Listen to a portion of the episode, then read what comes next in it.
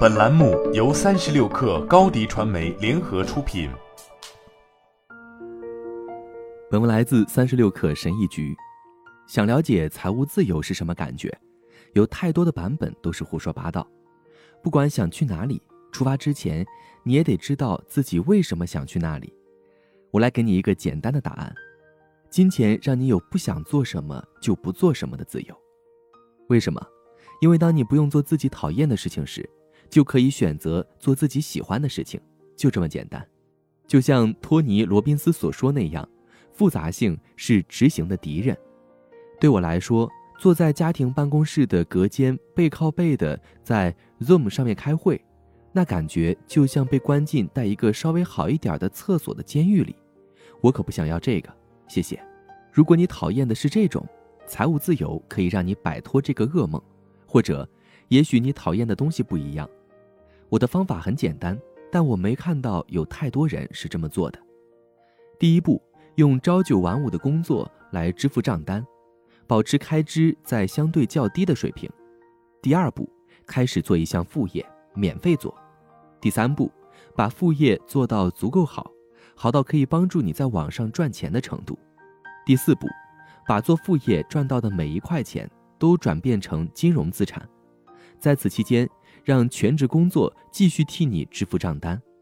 第五步，重复这个过程，重复足够长的时间，让你的投资和副业可以取代全职工作的薪水。工作主要是为了支付账单，我们大家一开始都这样，但这不应该是我们一辈子的目标。财务自由就是你在不考虑钱的情况下自愿选择的工作，钱会让你觉得自己得洗个澡了，那就是我的感受。财务自由。会让人感觉你的整个生活都围绕着金钱转，就好像钱是最重要的东西一样。事实并非如此，你不想对金钱太过痴迷，以至于将自己的生活与地位、游戏联系在一起。这样，就算你有朝一日成为了亿万富翁，你的钱不够你统治世界。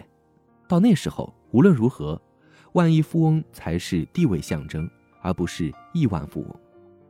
金钱不是最重要的东西，你的目标、遗产还有家庭才是。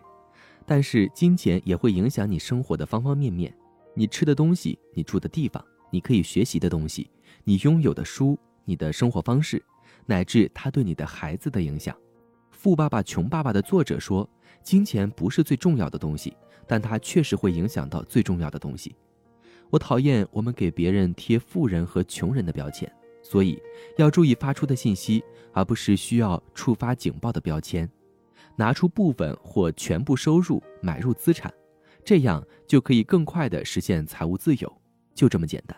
那些创业或做副业成功的人，他们以为自己可以变现，或者把这笔钱变成完全被动的收入流，没那么简单。你从项目的成功当中赚到的钱，就是一场游戏。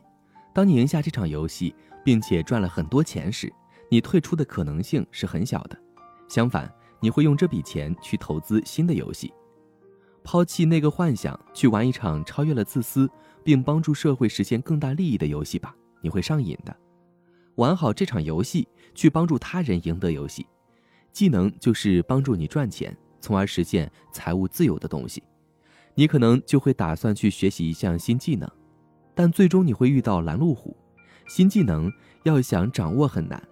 这可能需要数年的时间，这个过程会是一场真正的斗争和磨难。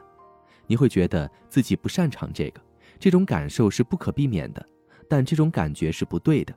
你并不是不擅长做某件事情，你只是对它比较陌生。继续练习这项技能，直到习惯让结果变成自然，并让你走上自己定制版的财务自由之路。那怎么才能知道你已经实现财务自由了呢？我用一个标志来作为衡量标准。如果我热爱自己用来赚钱的那份工作，那么我在财务上就是自由的。打破陈规，去实验，利用副业的收入去投资资产，让资产把你的注意力从工作转移到别处。当工作的时间跟兼职副业占用的时间一样时，你就可以炒老板鱿鱼了。好了，本期节目就是这样，下期节目我们不见不散。